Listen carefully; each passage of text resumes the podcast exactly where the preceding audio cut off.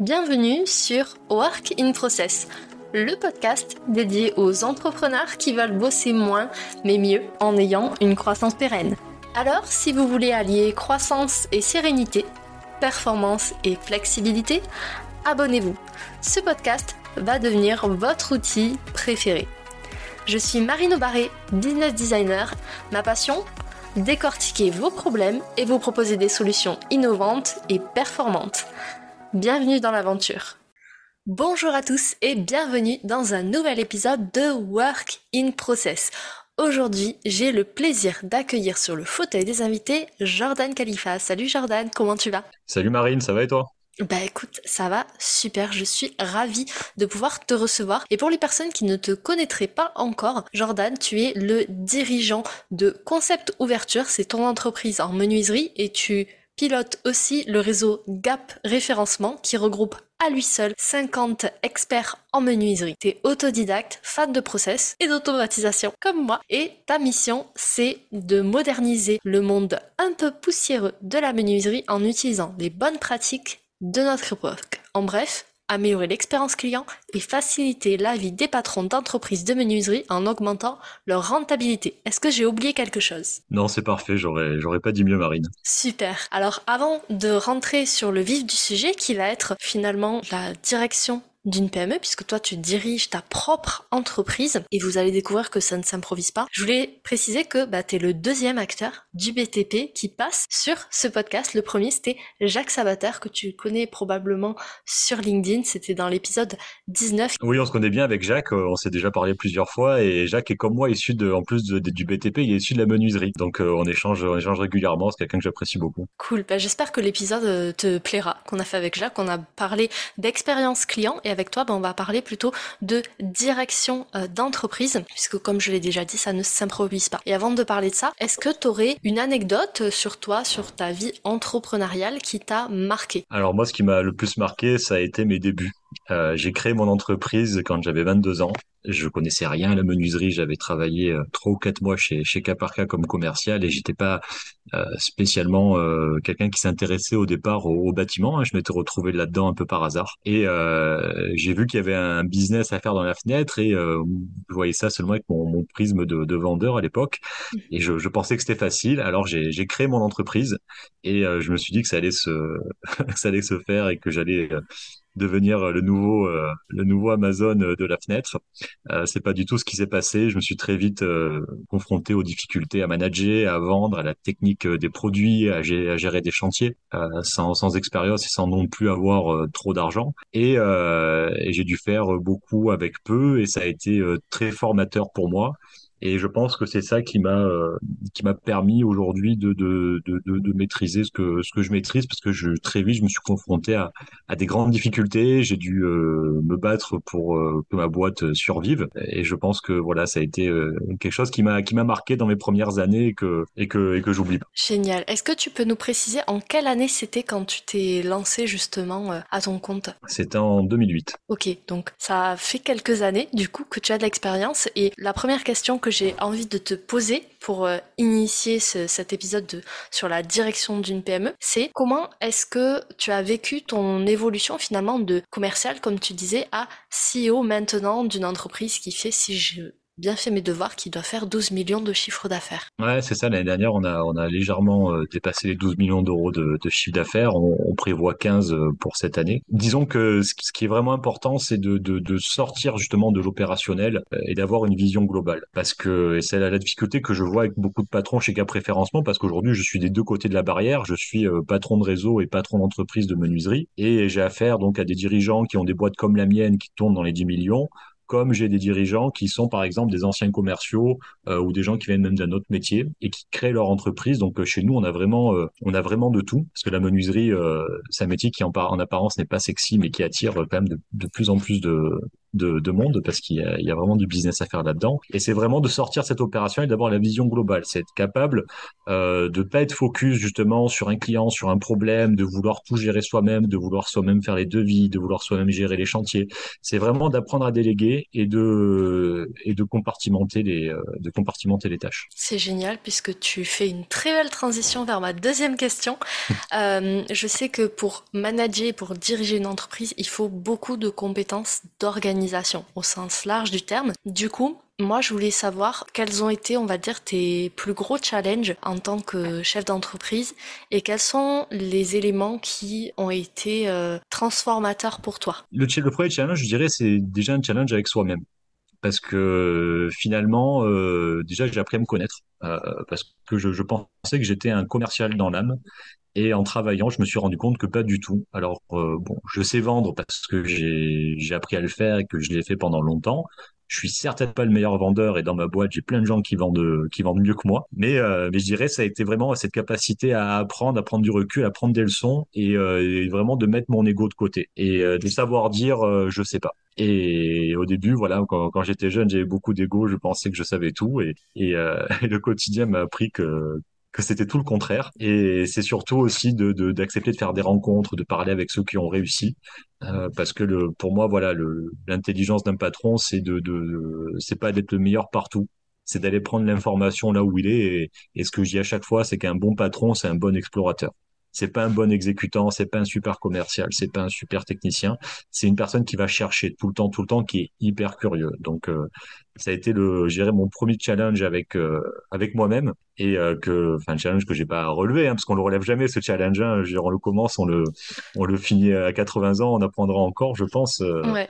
Mais je, c'est bateau de dire ça, mais ça reste un état d'esprit qu'on retrouve pas non plus chez tous les patrons et c'est vrai que nous on voit quand on, a des boîtes qui se créent, on voit de suite les patrons qui ont ce petit truc en plus, vraiment de la curiosité, de la vision un peu générale, et c'est et ceux-là vraiment qui réussissent le plus. Et ensuite, euh, au niveau des, ce qui a été game changer, je dirais, dans, mon organisation, euh, ça a été de digitaliser la menuiserie. Parce que très vite, au bout d'un an, je voyais le nombre de problèmes que j'avais, je voyais euh, les fichiers Excel de partout, les dossiers papier de partout, et puis il faut pas oublier que là on est en 2008-2009, on n'en est pas du tout au niveau d'aujourd'hui en termes de, de, de, transparence de l'information, de digitalisation. Car à l'époque, celui qui, qui se lance, euh, bon, il avait il avait son tableau Excel et c'est tout, il n'avait pas accès à, à, à, Notion, enfin à tous les, les outils qu'on qu'on peut avoir euh, aujourd'hui. Et euh, donc j'ai développé très vite un, des bribes de RP en interne. J'ai eu la chance d'avoir euh, une personne euh, proche de moi qui a une boîte d'informatique et euh, qui m'a développé pour pas très cher au début quelques fonctionnalités. Très vite pour être, on va dire, plus fiable et, plus serein, j'ai automatisé tout un tas de procédures dans, dans l'entreprise parce que le, la difficulté dans beaucoup de métiers, notamment dans le bâtiment, euh, c'est que c'est un métier de fourmi où tu as plein d'étapes dans chaque commande et chaque commande est sur mesure, ce qui veut dire qu'à chaque fois, c'est un projet. Donc, on a essayé de développer de la notification, euh, enfin de l'information, euh, on va dire remontante, en fait, qui va vers l'utilisateur, enfin vers le, commercial ou vers la personne qui gère la commande, plutôt que d'aller faire justement du descendant où on va rechercher soi-même l'avancement de chaque dossier. Euh, L'idée, c'est vraiment de s'enlever de, pendant longtemps, j'ai toujours travaillé sur ça, c'est de, travailler sur le, fait d'avoir moins de charge mentale. Et ça, c'est vraiment quelque chose qui est important. Donc euh, ça, ça nous a aidé à grossir, on va dire, euh, de façon plus fiable que la concurrence. Et après, ce qui a été vraiment important, j'ai très vite euh, eu cette, cette vision de notre métier, c'est que dans notre métier, les gens euh, sont très centrés euh, produits et sont très centrés sur leur entreprise. C'est apprendre à, pour moi, à, à ne plus utiliser le jeu mais par contre à se mettre à la place du client. Par exemple, voilà, pour moi, je ne vais jamais dire que je n'aime pas tel ou tel produit. Mon avis n'a aucune importance. Ce qui est important, c'est que le produit plaise à mon client. Donc moi, je vraiment très vite, j'ai vraiment fait mes choix fournisseurs par rapport à la demande client et ensuite euh, d'être axé vraiment service parce que les gens retiennent plus l'expérience que le produit. Et ça, dans le bâtiment aujourd'hui, on a quand même une culture qui est très produit et euh, c'est ça aujourd'hui que j'ai, enfin aujourd'hui, enfin depuis toujours que j'essaie de, de, changer aussi bien dans mon entreprise que euh, chez, chez nos adhérents. C'est c'est vraiment partir du bénéfice client. Et après, le troisième point, je dirais, c'est euh, de mettre euh, du process et du pragmatisme. Souvent dans les entreprises, on entend, je lui ai répété dix fois la même chose, je lui ai dit 15 fois de faire ça, il n'a pas écouté. Mais je dirais qu'un problème qui arrive plus, plus de deux fois, Euh, c'est pas forcément qu'on l'a pas répété assez, euh, c'est plutôt qu'on n'a peut-être pas le bon process ou qu'on l'a pas écrit. Et c'est cette culture de l'écrit que j'ai euh, que j'ai eu depuis très longtemps. hein, depuis euh, voilà, j'ai mis un an à le comprendre. Et depuis 2009 euh, où j'ai commencé justement à créer cette ERP, j'ai toujours eu cette culture de l'écrit où je dis voilà, à chaque étape, on doit la noter. On doit mettre à jour régulièrement ces fiches process et les gens ne doivent pas tout le temps avoir à se souvenir d'un milliard de choses ni de se poser plein de questions. Euh, alors oui, on doit passer du temps à réfléchir et à, améliorer euh, soi-même et l'entreprise et réfléchir au dossier, mais chaque dossier ne doit pas être compliqué. Voilà, les choses doivent un peu couler de source et c'est ça que que j'ai toujours essayé de faire dans, dans mes entreprises. Voilà, c'est ces trois ces trois sujets quelque part qui se rejoignent un peu, mais, euh, mais c'est pour moi ces trois sujets importants. J'adore. En fait, ce que tu décris, c'est typiquement la démarche qualité d'une entreprise euh, que peu d'entreprises finalement adoptent puisqu'ils se disent la qualité c'est lourd, c'est compliqué, on n'a pas le temps de faire des process. Sauf que si on prend cette euh, problématique dans un autre point de vue, bah, faire des process en fait c'est hyper économique parce que bah, si par exemple des personnes partent de votre entreprise pour X ou Y raison, une fois que vous avez processisé leur travail, vous conservez en fait le savoir, donc vous gagnez du temps sur l'accueil des personnes, sur la formation. Vous pouvez auditer, comme tu l'as expliqué très bien, vous pouvez auditer vos façons de travailler et donc bah, les améliorer plus facilement. Une fois que c'est posé à l'écrit, euh, c'est beaucoup plus facile de se dire, ok, bah là par exemple pour euh, ma commande de matériaux de fenêtre ou ma création de ce service, bah, ça se passe avec l'étape A, B, C, D. Mettons si à un moment ça coince, bah, je sais que c'est à l'étape B. Donc ça va être à cette étape-là qu'il va falloir mettre des ressources pour optimiser le process. En gros, soyez pragmatique, tout simplement. Bah, dans, dans les petites entreprises, le process a eu très très longtemps mauvaise presse. Euh, je trouve que c'est en train de changer depuis pas longtemps. Euh, moi, je me rappelle quand j'ai créé la boîte, dès que je parlais de, de process, les premiers temps, on me regardait avec des grands yeux et, et c'était très très mal toléré. Mais je sais pas ce qui se passe si les gens ont pris conscience ou s'il y a une transparence aujourd'hui de, de l'information, parce qu'on se dit euh, les process c'est pour les grosses boîtes. Ben moi je dis l'inverse. Moi je dis les grosses boîtes sont des grosses boîtes parce qu'elles ont des process.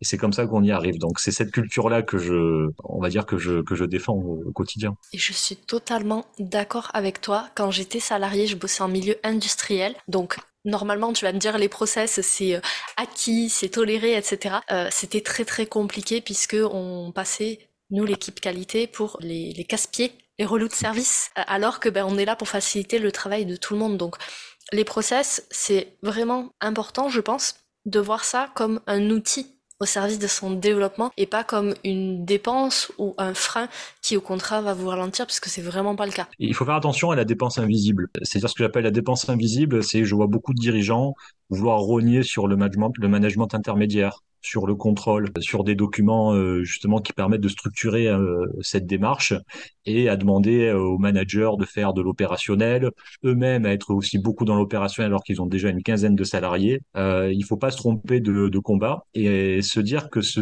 genre de petites économies c'est pas ce qui va rapporter de l'argent à l'entreprise. C'est pas parce que le dirigeant va euh, vendre trois dossiers de plus euh, que le commercial a pas à faire ou euh, parce qu'un manager il manage 10 personnes et pas 7. C'est pas là, je trouve, où l'entreprise gagne de l'argent. Là où l'entreprise gagne de l'argent, c'est quand il y a de la fiabilité et que ça glisse, que c'est tout seul, que ça avance tout seul, que les gens sont contents, que les employés restent parce que venir au travail, on n'y va pas la boule au ventre parce que on va être face à 50 problèmes dans la journée. Euh, je dirais de de manière générale, il faut pas accepter, en tant que patron ou en tant que manager même en tant qu'employé, qu'on se d'être dans une boîte où il y a des problèmes toute la journée. S'il y a des problèmes toute la journée, c'est qu'il y y a vraiment des choses à, euh, des choses à régler. L'urgence, c'est pas la norme. Et, euh, et c'est vrai qu'en investissant dans cette structure-là, les, dirigeants ont parfois l'impression de, de perdre en résultat, de, de, de, de- d'enchaîner des surcoûts. Mais la réalité, c'est, c'est que souvent, euh, moi je prends un exemple de mon métier, hein, par exemple, refabriquer une, je fais une erreur de commande sur une fenêtre. En moyenne, une fenêtre, on l'achète euh, peut-être 300 euros, nous, au prix de gros. Bah, en fait, ça te coûte 1200 euros parce qu'on a compté entre l'achat de la nouvelle fenêtre, le déplacement euh, supplémentaire, euh, le travail administratif, le contrôle, les échanges, les plaintes du client, parfois un geste commercial. Donc, en fait, on est à 1200 euros. Donc, qu'est-ce que c'est, je dirais, de passer 5 minutes de plus sur chaque dossier? Ça va te coûter 5 minutes. euh, je pense qu'on est, euh, on est tout juste quoi à 2 euros peut-être. Enfin, je sais pas, faudrait recompter. Mais donc, je dirais si, euh, si une fois sur 500, euh, tu lèves une erreur, tu es déjà rentable et en plus, tu t'es évité un nombre de problèmes importants. Donc, euh, ouais, vraiment le, contrôle qualité, c'est quelque chose qui est, sous-coté dans les entreprises. Ouais, clairement. Et euh, je vais faire un petit disclaimer. Euh, vous n'êtes pas obligé d'avoir un gros service qualité. Il y a beaucoup d'entrepreneurs solo qui écoutent ce podcast. Vous pouvez très bien commencer par noter ce que vous faites dans votre quotidien pour faire vos process et ensuite bah, une fois que votre business sera en phase de croissance ou qui sera bien établi vous pouvez faire appel à des consultants qui vont venir, par exemple, auditer vos process, vous aider à les améliorer si vous n'y arrivez pas tout seul ou si vous ne voulez tout simplement pas le faire tout seul aussi.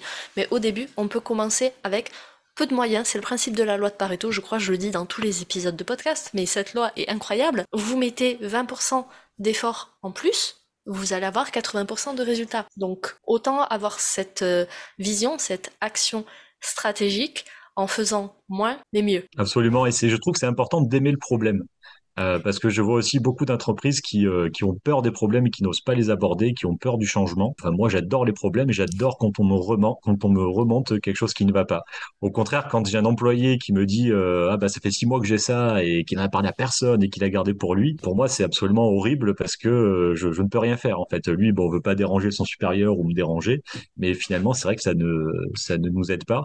Et c'est avoir cette culture du problème justement, ça aide énormément.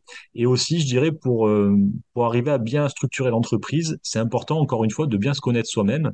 Euh, et moi, j'ai eu ce cas avec la logistique. C'est-à-dire que quand on était en, 2000, euh, en 2016, justement, c'est là où j'ai fait appel, à un consultant. On a commencé à avoir une croissance vraiment importante et arrivé à peu près à 3 millions d'euros de chiffre d'affaires. J'ai vu que j'avais atteint mon, seuil de compétence en logistique. C'est pas capable de mettre en place les bonnes solutions. Et là, euh, il y a justement des personnes ben, comme toi, Marine, qui sont tout à fait capables de d'aider l'entreprise à se structurer et, euh, et, de mettre en place les, on va dire les bonnes pratiques. Et j'ai travaillé avec une personne qui s'appelle euh, s'appelle Vincent Bernier de la, société euh, Pexlog, qui est venu m'aider à un moment où c'était critique pour moi dans dans ma société et il m'a aidé justement. C'est un ancien directeur logistique de chez Lidl il m'a aidé à mettre en place ce qu'il faut, qui était adapté à ma structure. On n'a pas monté une usine à gaz euh, comme chez Lidl, hein, parce que nous, on n'avait pas 200 magasiniers, on en avait euh, trois. Mais, euh, mais en tout cas, il a mis quelque chose qui était adapté. Et suite à ça, l'entreprise est passée de 3 millions à 10 millions de chiffres d'affaires en ayant une logistique qui était très nettement en avance sur les autres. Donc, je me suis retrouvé de, en partant d'un point où j'étais plus mauvais que la moyenne, à un point où, dans la menuiserie, je pense qu'il n'y a pas grand monde qui a une logistique comme la nôtre aujourd'hui parce que du coup, on a, on a aussi vraiment entré cette culture, ancré cette culture-là en nous, parce qu'on a vu à quel point les bénéfices étaient importants. Et au plus on a investi là-dedans, au plus on a gagné de l'argent. Euh, donc euh, oui, pour euh, revenir à ce que tu disais, je, je cautionne complètement le, le fait de, de consulter des, des, experts pour accompagner le, le dirigeant sur euh, les points où, il est un peu moins expert que d'autres. C'est ça, et c'est dans les petits détails qui peuvent faire de grosses, grosses différences, et tu l'illustres parfaitement. Et euh, du coup, je, vais passer à, la question d'après, qui est plus sur le côté mindset, puisque pour moi, bah, le mindset, c'est pareil, ça fait 80% du travail. Est-ce que tu peux nous expliquer les étapes par lesquelles tu es passé pour euh, bah, finalement devenir ce CEO que qu'on a en face de nous aujourd'hui et qui euh, qui aime la culture de la qualité. Je suis passé par des hauts et des bas dans le sens où quand j'ai démarré les, deux premières années, euh, ça marchait quand même plutôt bien malgré toutes les erreurs que je faisais sur les commandes. Mhm. Euh, il y avait tellement de commandes que finalement ça ça compensait ça compensait les erreurs et après j'ai voulu faire grossir l'entreprise, j'ai embauché des gens qui n'ont pas été performants euh, par ma faute. Et pendant 3-4 ans, j'ai gagné à peu près 1500 euros par mois pour 70 heures euh, par semaine. inutile de te dire qu'on se lève pas pour ça le, matin quand on dirige une entreprise. Et j'ai dû vraiment comprendre pourquoi ça marchait pas. Et, c'est là où je me suis ouvert, hein, parce que je suis passé à cette époque-là du je sais tout à, accepter que je ne savais rien. Et j'ai rencontré des patrons qui étaient très forts, des gens, on parle de personnes qui ont gagné euh, plus de 500 000 euros net avec des boîtes de 3-4 millions d'euros de chiffre d'affaires pendant 25 ans. Donc des gens qui savaient euh, qui savaient vraiment faire et euh, des gens qui étaient de mon métier ou pas hein, d'ailleurs, hein, qui qui m'ont énormément aidé. Et ça m'a donné les clés pour résoudre des problèmes que je auxquels je trouvais pas d'issue. Et j'ai dû faire des licenciements à cette époque-là parce que la boîte était aurait pu être aurait pu déposer le bilan. J'ai eu des gros impayés avec des chantiers qui étaient mal mal tenus. Et, euh, et, suite à toutes ces remises en question, je me suis recentré sur un marché J'ai abandonné euh, les gros chantiers parce que c'est quelque chose qui est difficile à gérer, qui est qui est pas rentable. J'ai euh, fait moins de chantiers chez les particuliers parce que avoir trop d'employés euh, en sur les chantiers, c'est-à-dire des, gens justement qui sont répartis un peu partout, c'est aussi compliqué à gérer. Donc j'ai réduit mes, effectifs et j'ai développé la vente de fenêtres en, en fourniture seule. Et, euh, et depuis donc dix ans, euh, dans cette vente auprès du professionnel. L'entreprise a grossi et euh, cette année, on fait voilà 12 millions de chiffre d'affaires, plus d'un million d'euros de, résultats. Et, euh, encore, c'est mon activité secondaire aujourd'hui parce que je passe une journée par semaine euh, à travailler dans cette entreprise concept ouverture en moyenne et quatre jours à développer le réseau euh, le réseau gars préférencement. Donc ça a été voilà ce, travail-là et les rencontres. Je, je peux dire que j'ai eu un, un mentor, j'en ai eu j'en ai eu plusieurs et, euh, et d'ailleurs, c'est quelque chose que je, recommande vraiment euh, le, le, mentorat parce que euh, c'est pas forcément le mentor, c'est pas forcément une personne qui va vous donner toutes les clés pour euh, résoudre vos problèmes. C'est plein de connaissances, plein de discussions. C'est, il n'y a pas de format, je dirais. C'est un mentor, ça peut être quelqu'un, une personne avec qui une fois j'ai parlé deux heures et qui j'ai jamais reparlé de, depuis en fait. Enfin, on s'est même pas rencontré en fait, on s'est eu qu'au téléphone, qui m'en a appris plus que certains pendant des semaines. Et, et donc il y a plein de plein de manières de, de progresser comme ça. Donc c'est vraiment de de, de, de, s'ouvrir et, et dès qu'on a quelqu'un, on va dire, qui est en avance par rapport à ce qu'on a fait soi-même, mm. bah, d'y aller. Voilà, aujourd'hui, je fais 12 millions. Dès que je rencontre quelqu'un, moi, qui a une boîte qui, où il y a 100, 200, 300 salariés, qui fait 20, 30, 40, 50 millions, euh, même si euh, il vend, je sais pas, du matériel de plomberie ou s'il vend des ordinateurs, enfin, peu importe, je vais y aller je vais vouloir euh, tout savoir sur cette personne, en fait. C'est pour moi, c'est après ça, pour moi, c'est quelque chose après qu'on a dans la culture et ça s'arrête jamais parce qu'on a toujours quelqu'un qui est plus gros que soi, quelqu'un qui en a fait plus ou quelqu'un qui a un domaine d'expertise qu'on qu maîtrise pas en fait. Là, tu soulignes un point hyper important, c'est pas forcément rester enfermé sur son secteur d'activité. Euh, moi, c'est un truc que, que j'aime bien. Tu vois, par exemple, ben, je t'accueille toi, j'ai accueilli euh, Jacques aussi. Vous êtes tous les deux du BTP. C'est pas du tout mon secteur, même si je suis en train de retaper euh, une maison en ce moment, mais euh, c'est pas mon travail, clairement. Ah bah du coup, tu vois tous les problèmes de communication, de logistique, d'exécution, tu dois t'en rendre compte. On de est toutes sur... les approximations qu'on a dans le bâtiment. Ouais. On est sur les fenêtres en plus en ce moment, donc euh, je pense à toi. je bah, pense écoute. clairement à toi. Mais du coup, effectivement, c'est hyper enrichissant, je trouve, de s'intéresser à d'autres domaines, que ce soit pour l'expérience client, pour son mindset ou autre. Mais aussi, moi, je pense qu'on peut trouver des mentors même pas forcément des personnes plus avancées. C'est-à-dire que euh, forcément, ce qui va sembler évident, c'est des personnes qui gagnent plus que nous. Ça, c'est assez facile à trouver. Mais parfois, on peut trouver des mentors, par exemple, en développement personnel ou sur un loisir.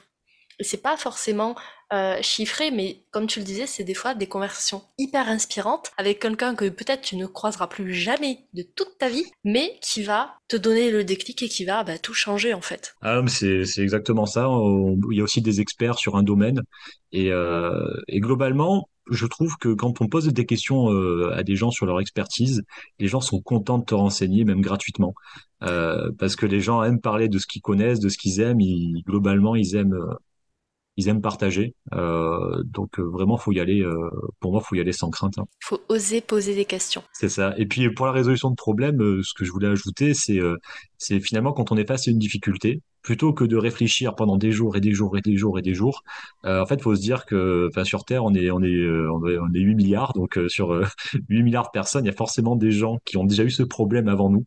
Euh, donc c'est vrai, un des réflexes à avoir quand on est entrepreneur, c'est plutôt de, de, de rester euh, entre son équipe ou entre soi, essayer de chercher la solution.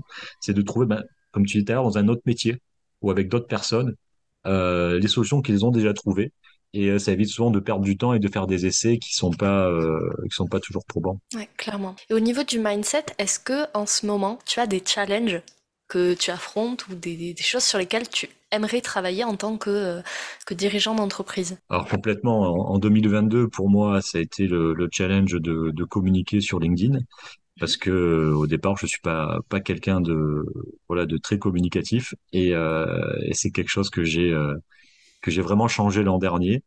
Et je l'ai fait un peu par hasard et bon, ça marche pas trop mal et ça, ça m'apporte régulièrement du, du business. Euh, donc ça, ça a été, euh, ça a été vraiment mon, mon challenge de 2022 qui est encore euh, en cours parce que je vais lancer mon podcast cette année, à partir de, de mars-avril. Super. Et, euh, et, bah écoute, je, en tout cas, je suis impatient de, de démarrer et j'espère que tu viendras euh, en tant qu'invité. Euh, comme ça, on inversera, on inversera les rôles la prochaine fois. Avec plaisir. Et donc mon challenge, voilà, ça va être de communiquer maintenant en plus de communiquer par écrit, de communiquer de communiquer aussi à l'oral. Et mon challenge vraiment pour cette année aussi, ça va être euh, de travailler sur la transmission du savoir. Parce que je me suis rendu compte d'une chose, euh, c'est que dans, dans notre communication avec les adhérents, euh, on a énormément de données, on a énormément d'informations à faire passer, mais euh, on n'a pas toujours le, on n'arrive pas toujours à transmettre les choses comme on aimerait. Et sur ça, je vois qu'on est, voilà, qu'on est un peu, euh, on est, je sais pas si on est déficient, mais je vois qu'en tout cas qu'on n'est pas efficient. Et, euh, et l'idée, ça serait vraiment de, de, de, de, de nous former à la formation pour arriver à cerner, euh, voilà, comment donner l'information à l'adhérent au bon moment, sur quel sujet il veut travailler et comment même ouvrir certaines personnes à aborder des sujets qu'ils ne veulent pas aborder, qui sont tabous. Euh, donc on a prévu, voilà, nous, euh, enfin moi et mon équipe, de, se former à ça et, et de, de, devenir des, des formateurs. C'est génial. Tu vas découvrir le monde de l'expérience utilisateur au sens plus large que l'expérience client et tu vas voir qu'il y a énormément de choses à apprendre. Moi, j'adore. Donc vraiment, si tu as des questions, tu n'hésites pas. Petite parenthèse. Avec plaisir. Avec plaisir. Et dernière question pour cet épisode.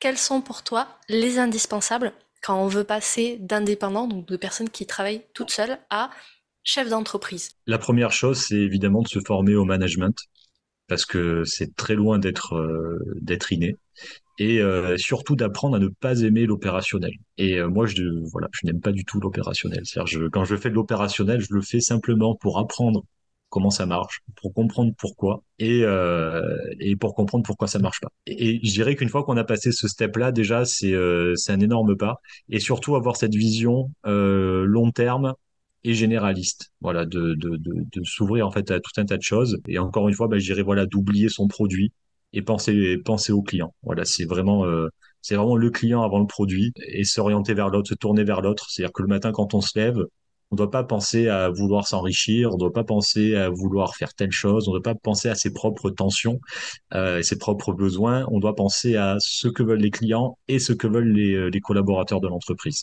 Et une fois qu'on est passé ce, dans ce dans ce truc de se justement de se décentrer de ses besoins, euh, bah c'est là, je pense, où on sait qu'on est prêt pour euh, pour diriger une équipe et, et, monter une boîte. J'adore. Je pense que la première question euh, que vous pouvez vous poser le matin, hormis de comment est-ce que je me sens, c'est comment est-ce que je peux aider les personnes que je vais voir dans ma journée. C'est ça, exactement. Et, et si euh, les employés ben, se sentent mieux au travail, si les clients, ben, on a résolu leurs problèmes, euh, bien bien souvent on a tout gagné et les gens ne partent pas parce que finalement dans la vie ce qu'on veut c'est pas toujours payer un euro moins cher.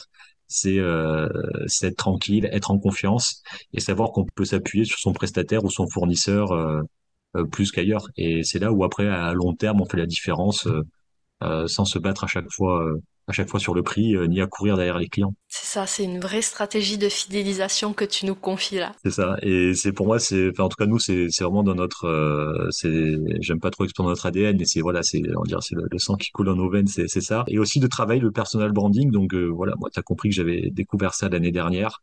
C'est un accélérateur de croissance euh, qui est juste énorme. Et euh, parce que les gens veulent connecter avec toi, ils veulent plus connecter avec toi qu'avec ton entreprise, parce que t'as envie d'avoir une marque, enfin tu t'appelles Chanel ou Dior et encore, c'est des, dans les grandes marques, si on regarde bien, il y a très souvent un fondateur emblématique derrière, et, euh, et les gens s'identifient euh, beaucoup à ce au fondateur de, de l'entreprise. Euh, donc je dirais c'est vraiment d'apprendre à communiquer sur soi et partager ses réussites, ses échecs, ses doutes, parce que les, les gens s'attendent pas à ce qu'on soit parfait. Euh, je pense que les gens s'attendent à ce qu'on soit authentique et, euh, d'avoir euh, voilà une, vraie personne, un humain en face d'eux qui qui partage ses connaissances et qui qui a pas peur de faire piquer les idées. Voilà, pour moi c'est quelque chose qui est central. Une idée, ça n'a pas tant de valeur parce que tout à l'heure tu parlais des 80-20. Pour moi, une idée, ben, c'est 20% l'idée, mais c'est 80% l'exécution de l'idée. Donc partager et communiquer sur les réseaux, c'est quelque chose pour moi qui va remplacer pour beaucoup la prospection et qui va vraiment fidéliser les gens parce que ça vous rend unique. Et ça, j'encourage n'importe quel dirigeant à le faire. Je, je peux que plus soyer à, à ce discours-là parce que bah, de la qualité, maintenant, j'ai envie de dire, avec toutes les ressources qu'il y a sur Internet, tout le monde peut en faire. Par contre, ce qui fait de la différence, c'est l'expérience que vous faites vivre à vos clients, à vos prospects, et c'est surtout bah, qui vous êtes. Tu parlais d'ADN tout à l'heure, mais c'est un, un, petit peu ça. Qui vous êtes, quelles sont vos valeurs, et comment est-ce qu'elles s'incarnent dans le travail que vous faites auprès de vos clients? Ça, ça, se sent dans votre communication, ça se sent dans euh, le travail que vous faites, et ça fait vraiment toute la différence. Moi, je sais par exemple qu'il y a des clients qui me disent Marine, t'es hyper bienveillante, hyper douce, et du coup, bah, ça nous déculpabilise sur le fait que bah, on n'arrive pas à faire des process. C'est justement ce que je veux leur faire ressentir, et c'est pareil, je suppose pour toi, Jordan, avec euh, Gap Référencement, avec ton entreprise de menuiserie, tu as un ADN avec des valeurs, et quand ça se ressent à travers tes clients et tes prospects, t'as tout gagné. Ouais, voilà, on est on est sincère, on est comme on est, on nous aime, on nous aime pas. Euh, on n'a pas peur de cliver aussi, mm. et je pense qu'aussi pour bien communiquer, un bon personal branding et une bonne et une relation, on va dire saine avec les clients, c'est d'être, euh, euh, c'est d'avoir, de pas avoir peur de dire les choses. et ça n'empêche pas, voilà, des fois j'ai des adhérents, je suis pas d'accord avec eux sur certains trucs, mais ils sont adhérents quand même, et je pense qu'ils sont quand même contents d'être là. Après, on se retrouve sur d'autres, sur d'autres valeurs ou sur d'autres sujets. mais tant qu'on est authentique et aligné avec soi-même, je trouve qu'en général ça fonctionne. C'est aussi pour ça que les gens ils viennent nous voir en fait. C'est pas pour aller forcément dans leur sens. Moi, il y a beaucoup de clients qui me disent je veux automatiser mon business. C'est pas ça le problème généralement. Souvent, c'est des problèmes de management, d'organisation, de communication. Et donc, on va traiter le vrai problème et derrière, si on a un peu de temps et qu'on a l'envie, on automatisera. Donc, c'est vraiment important de bien se connaître, comme tu le disais au tout début de l'épisode, connaître les personnes à qui on s'adresse et trouver un créneau où euh, les deux personnes se rencontrent et on peut, euh, on peut échanger, débattre, s'enrichir et c'est ça qui fait, euh, je trouve, la beauté aussi de l'entrepreneuriat. Exactement. T'as tout dit. Super. Est-ce que tu as d'autres points à ajouter? Écoute, je pense qu'on a fait qu'on a fait à peu près le tour. je vous invite à me retrouver ben, sur LinkedIn pour à poursuivre mes, mes publications. Parfait. Le lien de ton profil sera disponible dans la description de l'épisode. Moi, je vous conseille vraiment de au moins suivre, si ce n'est rentrer en contact avec Jordan, parce que ses posts sont vraiment géniaux. Il donne beaucoup de matière, beaucoup de valeur tous les jours et bah, c'est très très riche en enseignements. Donc n'hésitez pas. Bah, merci Marine. Merci à toi Jordan pour cet épisode et merci à vous qui avez écouté l'épisode en entier. On se retrouve la semaine prochaine pour un nouvel épisode invité. Prenez soin de vous. Merci, au revoir. À bientôt. Voilà, cet épisode est maintenant terminé. Merci pour votre écoute. Je vous souhaite à tous une belle journée, soirée et à très bientôt dans le podcast. Bye cet épisode t'a plu? Tu peux le partager en me taguant ou lui laisser 5 étoiles sur Apple Podcast. Encore merci pour ton écoute, à très vite